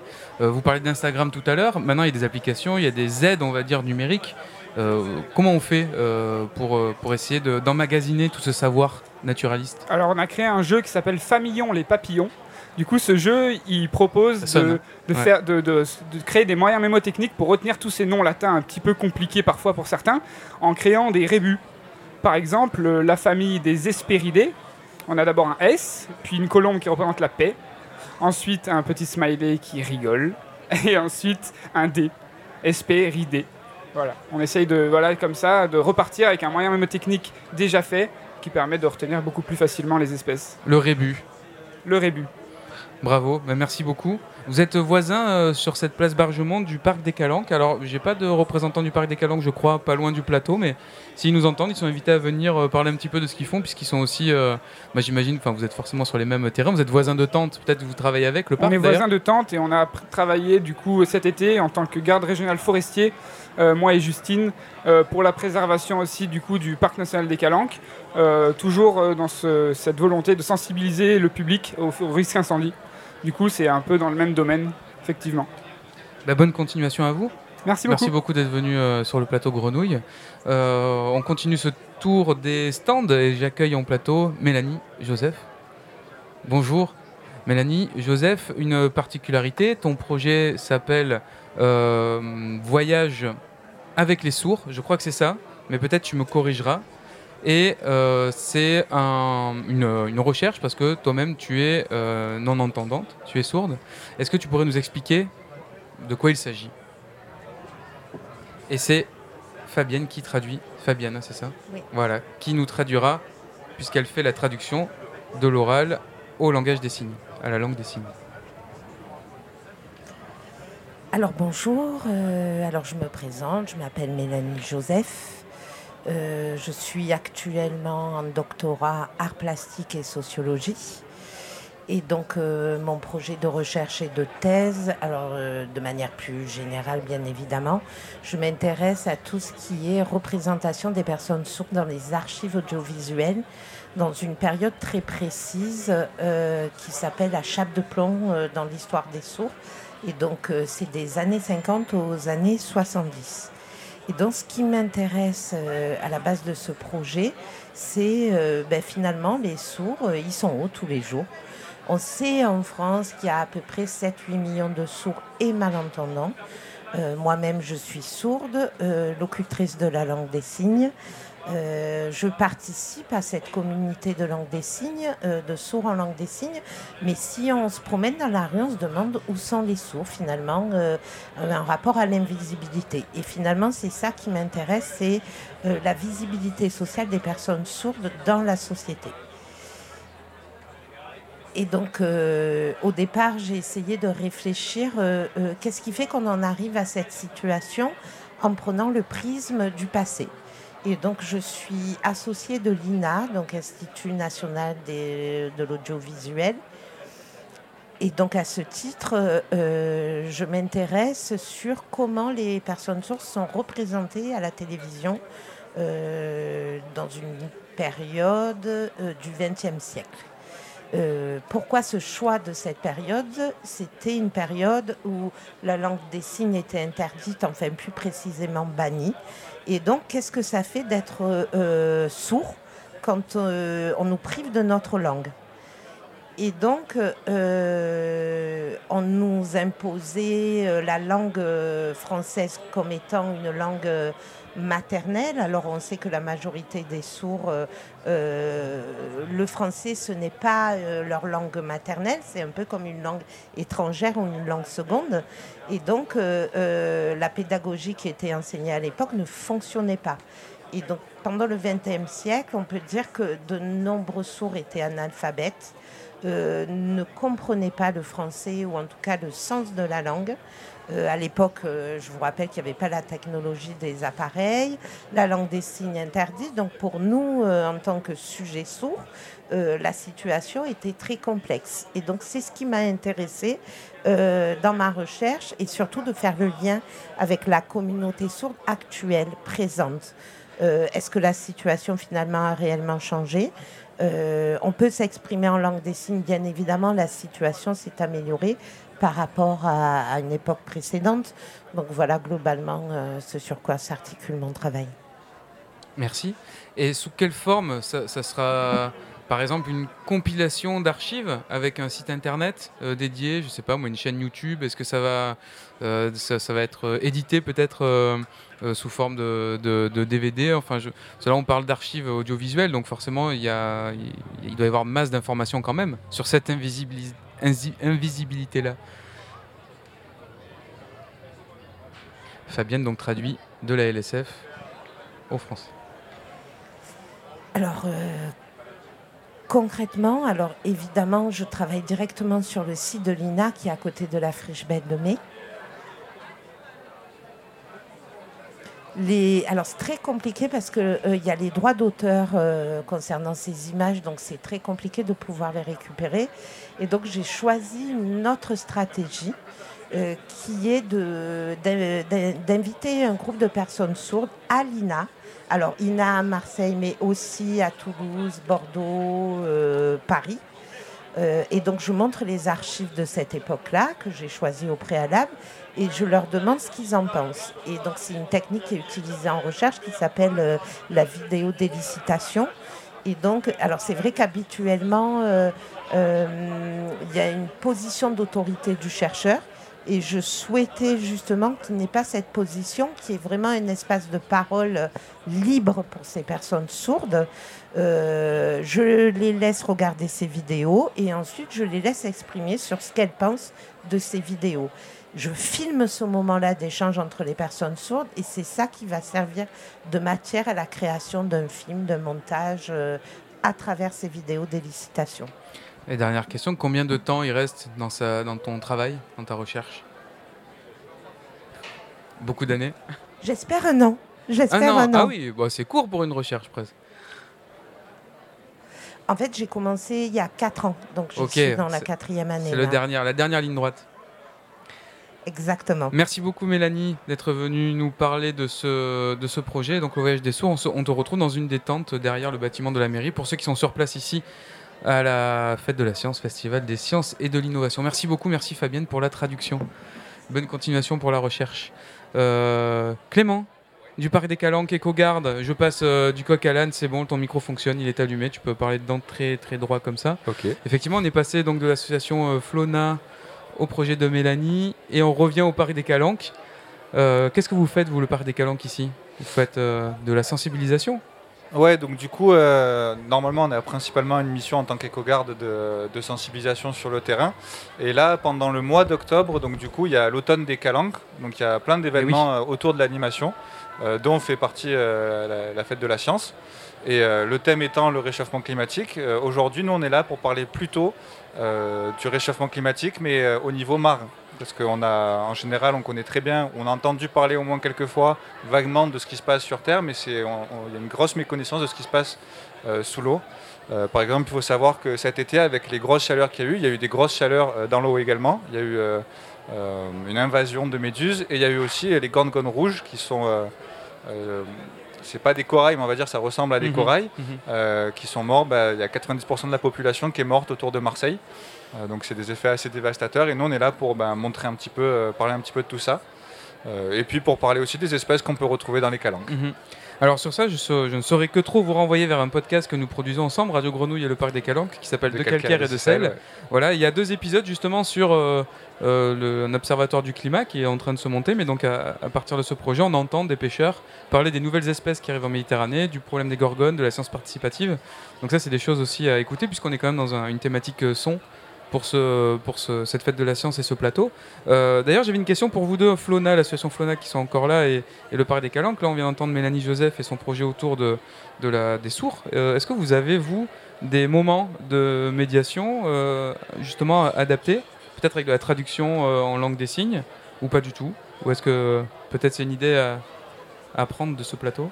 On n'y avait pas pensé directement, mais ce qu'on propose sur le stand, c'est une approche via le toucher pour apprendre à reconnaître les plantes. Du coup, on met les mains dans une boîte, euh, du coup, on touche les plantes à l'aveugle. Et le but, c'est de dessiner les plantes qu'on ressent. Du coup, après avoir touché par exemple une plante velue, on dessine la plante velue. Et s'il y a une autre personne, sans avoir touché la plante ni l'avoir euh, vue, essaye de, de, deviner la plante qui a été dessinée. Du coup, ça peut être une approche, euh, par exemple, pour des, sourds muets. C'est transversal, ouais. Là, ça, ça, ça, peut parler à tout le monde. Au niveau du parc euh, du coup, ben, euh, alors je suis saisonnier, donc euh, je n'ai pas connaissance de toutes les actions qui ont été menées.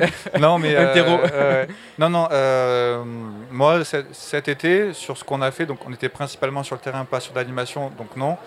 et là, sur le mois d'octobre, on n'a pas fait d'action spécialement aménagée là-dessus. Après, comme pour Flona, on a également des outils qui sont vraiment basés sur l'essence, pas que du coup sur la parole ou quoi, et qui peuvent être transversales et servir. Mais c'est vrai que c'est intéressant à penser. Je me demande si ça a déjà été fait du coup. Mais je pense que c'est à faire. Ouais, Suite à ce qu'on vient de se dire avec, euh, avec Mélanie Joseph, merci beaucoup euh, à vous deux d'être là. On vous retrouve bah, voilà, sur la gauche de la Tente Jaune, là, Parc des Calanques et Flona. Euh, n'hésitez pas à aller, aller les voir, à toucher des plantes, à regarder des cartes. Voilà. Et puis voilà, aller partir après en rando un peu. Il y, a, y a un peu moins de monde en ce moment quand même. Ouais, ouais, bah, là il commence à faire beau, donc bah c'est toujours la même chose. Hein. Sur Marseille, dès qu'il fait beau, là ça va pas être comme l'été, mais il y aura du monde à mon avis. faut quand même en profiter. c'est la période parfaite, il fait moins chaud. Merci beaucoup à vous trois. Merci. à vous. merci. Loïc. Tu es en bleu avec un micro bleu donc. Tout va bien du coup. Et tu es euh, à ma droite. Il est euh, Evan, tout va bien. Peut-être tu vas pas finir la journée. Alors tu as trop parlé peut-être à ton stand. C'est ça. Alors ton stand, tu, tu, alors, tu, es, tu es venu avec plusieurs casquettes. Deux principales, on en parlera euh, d'une. il s'agit d'un son de système solaire juste là d'ici 5, 5 minutes. Mais avant, on va parler peut-être de piles. Peut-être pas dans comment est fabriquée une pile, mais comment on peut recharger des piles non rechargeables. C'est ça? C'est ça. Alors ça, c'est ce que je présente sur le stand. Alors moi, j'appartiens à une association qui s'appelle Atelier 21, qui est active en France et à l'international. Et on a un Think Do Tank euh, soutenu par euh, plusieurs un quoi, pardon? Un Think Do Tank. Think Do Tank, c'est-à-dire qu'on tu penses et tu fais. Voilà, on produit en fait des connaissances en économie circulaire. Et après, on mène des projets euh, concrets de recherche-action en fait, à partir de, ces connaissances qu'on a produites. Et euh, c'est toujours en lien avec euh, la transition écologique, euh, l'innovation, les énergies renouvelables, etc., etc., avec aussi une dimension low-tech. Alors en fait, on a un programme de recherche qui s'appelle Paléo-énergétique, qui est un programme de recherche participatif, qui, de manière collective, on cherche des brevets oubliés de la transition écologique, des inventions oubliées, qui pourraient être réactualisées avec les technologies actuelles, les nouveaux modèles d'affaires, etc., etc. Et on a trouvé un brevet des années 80 qui permet de recharger les piles pas rechargeables. En fait, euh, c'est une histoire qui est assez folle. C'est euh, Cal qui est un des trois inventeurs de la pile alcaline. Donc euh, les piles qu'on trouve dans le commerce ne sont pas rechargeables. Ouais, voilà, jetables. qui sort un boîtier dans les années 80, donc aux États-Unis, qui s'appelle le Power Renewal Station et qui permet déjà à l'époque de recharger les piles jusqu'à 25 fois. Ça a été un échec commercial, parce qu'à l'époque, il n'y avait pas la même sensibilité ou la même attrait pour l'écologie et la gestion des déchets. Et c'est tombé dans l'oubli. Alors nous on est tombé là-dessus, du coup on en a acheté deux sur eBay euh, d'occasion. Ah il y en avait encore, il y avait des modèles d'occasion. On a réussi à trouver des modèles, ouais. Donc ça nous a coûté une fortune, c'était 40 dollars les deux. Euh, il y en a un qu'on a démonté entièrement euh, pour voir comment ça fonctionnait à l'intérieur. Et on s'est lancé dans la course au hackathon pour refaire cette technologie. donc là on a commencé en 2015. Donc ça fait déjà 7 ans qu'on fait de la recherche et du développement sur ce produit. que je présente du coup à la fête des sciences. C'est euh, quelque chose qu'on vend. Euh, on a des valises d'animation qu'on vend aux collectivités ou aux Fab Labs ou aux gens intéressés, aux entreprises aussi pour les départements RSE. On a des boîtiers à monter soi-même qu'on envoie euh, pédagogiques dans des, UT qui nous en prennent, mais aussi des particuliers. Et on a aussi des bornes pour inciter les gens à mieux trier les piles qu'on met en place dans des magasins comme Boulanger actuellement. Et euh, peut-être que tu as une question, en gros. Euh, Écoute, oui, bah, j'en ai évidemment plein, mais notamment, comment euh, est-ce que vous faites aussi un modèle pour particuliers? Cela, c'est beaucoup la sensibilisation, les collectivités. Ouais, alors on fait pour les particuliers, et en fait, on a monté une start-up. parce que c'est à la mode de monter les bah startups pour industrialiser ce boîtier et que tout le monde puisse l'avoir en magasin sans avoir sortir le fer à souder. Quoi. Et ça, est-ce que, je sais pas, vous avez un, un lobby des piles jetables qui vous tombe dessus, qui non, qui vous écrit des lettres euh, de Alors, menaces euh, Pour le moment, non, mais on sait qu'il y en a certains qui ont acheté des Regen Box. c'est euh, des gens qui travaillent dans. Non, franchement, ça va. on n'est pas trop embêté pour le moment. Donc théoriquement, les piles jetables, on pourrait quand même les recharger plusieurs fois. Quoi. Exactement. C'est quand même le, but assez incroyable. Alors nous, on dit jusqu'à 10 fois, Calcordage disait jusqu'à 25 fois. Après, il y a une particularité, il faut que la tension de la pile, elle soit au-dessus de 0,9 volts. Il ah, faut qu'il y ait une base un peu euh, quand même. Voilà, c'est à peu près la moitié. Et, et, ça se matérialise comment? C'est un boîtier en fait, c'est comme un chargeur de piles, c'est tout, sauf qu'il est. Ouais, voilà, euh, c'est un boîtier, ouais. C'est un chargeur de piles, on met les piles dedans et ça les recharge. C'est ça. Sauf que vous l'avez construit vous-même, euh, voilà, il est en bois. Bon, il y, y, a une belle démo du coup sur votre, sur votre stand. Et est-ce qu'on peut l'acheter? Bah, il, a monté la start-up pour qu'on puisse, ouais, on peut déjà bientôt, bientôt à Radio Grenouille, on, pourra recharger les piles non rechargeables, Alex, évidemment. On peut déjà acheter les kits, les kits et une version un peu plus avec un peu plus de piles qu'on peut recharger qui est déjà monté. Donc ça, vous pouvez déjà l'acheter pour Radio Grenouille, euh, par exemple. Euh, ben, impeccable. on signe le contrat après l'émission. on termine dans 5 minutes. Et d'ailleurs, on va pas tarder à, bah, commencer, s'acheminer vers la fin de l'émission. Mais il y a le CIRVA, le Centre international de recherche sur le verre. Elle est là, magnifique. Voilà, je, je, je, on s'était pas croisé, donc je savais pas que c'était toi. Je te tutoie tout de suite. Le CIRVA, alors peut-être une présentation, et je te laisse te présenter toi-même et ce qu'est le CIRVA. Et après, on va parler un peu de son, mais voilà, on a trois minutes, on va dire, euh, pour nous. Ok, je vais être, euh, je vais être rapide. Donc moi, je suis Bérangère Huguet, je suis chargée de communication et euh, de médiation au CIRVA. Donc le CIRVA, c'est le Centre international de recherche sur le verre et les arts plastiques. C'est un centre d'art contemporain qui est situé dans le deuxième arrondissement de Marseille depuis le milieu fin des années 80. Et donc le principe, c'est que c'est un atelier en fait verre qui accueille des artistes et des designers à venir expérimenter le verre. Donc ça, c'est rendu possible par, rapport au fait qu'on a au CIRVA des souffleurs de verre. Euh, des souffleurs de verre et des, euh, verriers de manière générale, euh, qui du coup entament un dialogue avec les artistes et les designers qui viennent expérimenter, essayer des choses autour du verre. Voilà. Et alors ici, dans le cadre du Festival des sciences et de l'innovation, vous proposez un jeu, c'est ça? Exactement, on propose un jeu qui s'appelle Gling. et qui est en fait une, une découverte du verre par l'intermédiaire de ses sonorités mais pas forcément les sonorités habituelles qui sont celles de la casse ou euh, du cristal qui chante, mais plutôt les sonorités de euh, ses savoir-faire et des techniques employées pour travailler le verre. Alors tu m'as envoyé trois sons, on va peut-être en, écouter un. Alors, enfin, je reconnaisse. C'est ça, le... ce sera le blind test pour toi. Euh, un son du Sirva, s'il te plaît, Alex.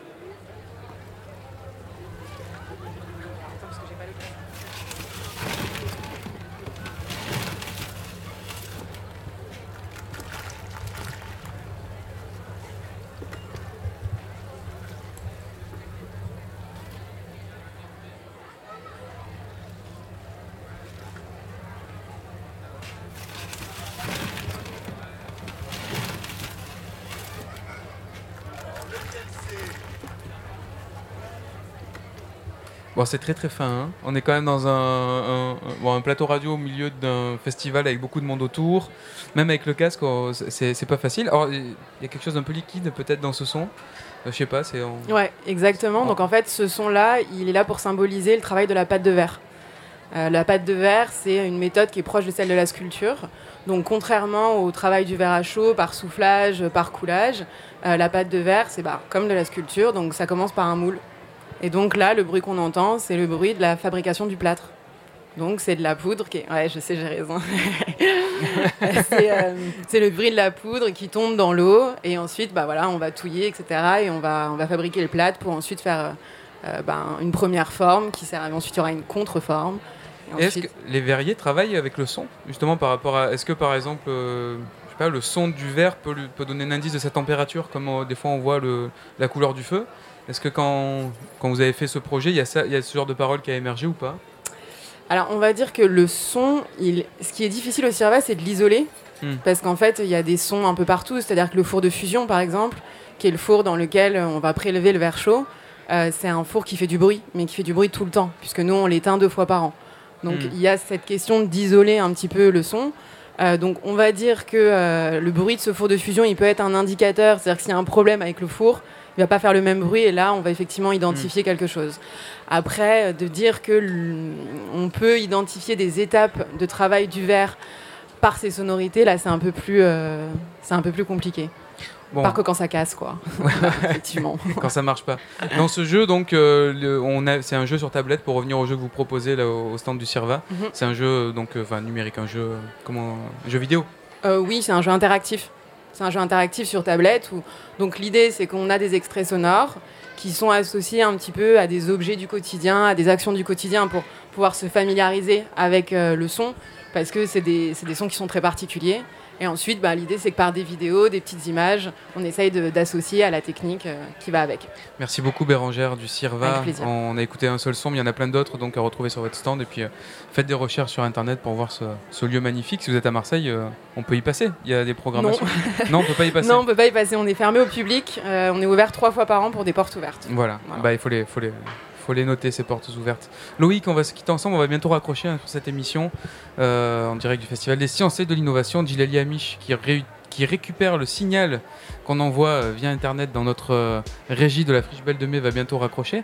Mais tu as un son de système qui fonctionne à l'électricité solaire et je t'ai proposé de choisir le dernier morceau de cette émission qui clôture.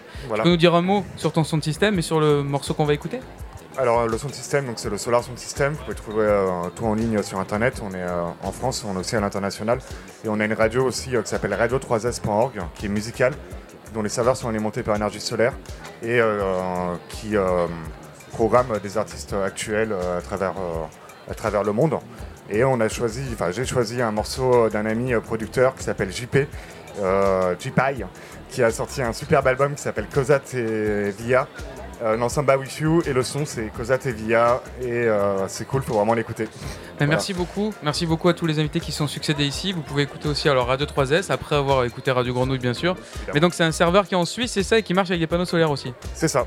Ça c'est incroyable quand même. Bon, il y a les infos en tout cas sur le sur le site et puis on, on t'encourage dans cette euh, démarche. Peut-être on passera à Grenouille aussi avec des avec des panneaux solaires comme ça, à de l'énergie plus propre plus décarboné. plus décarboné. Merci à tous. Merci à Alexandre Simonini pour le virage nord et euh, la régie de cette émission et la technique. Merci ici à l'accueil technique de la fête de la science. Et à très bientôt. On continue, vous continuez sur Radio Grenouille à écouter de la bonne musique aussi.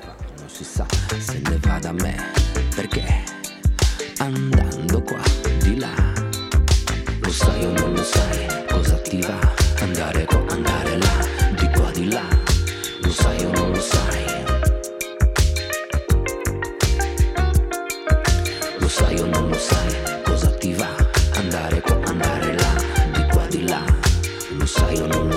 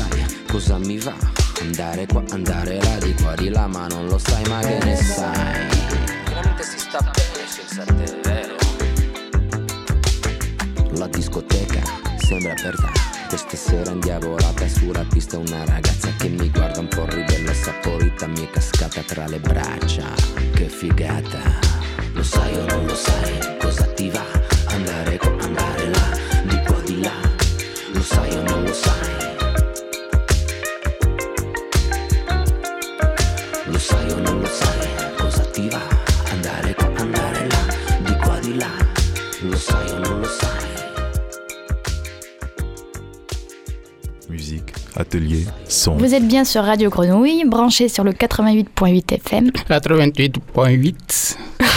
Radio Grenouille.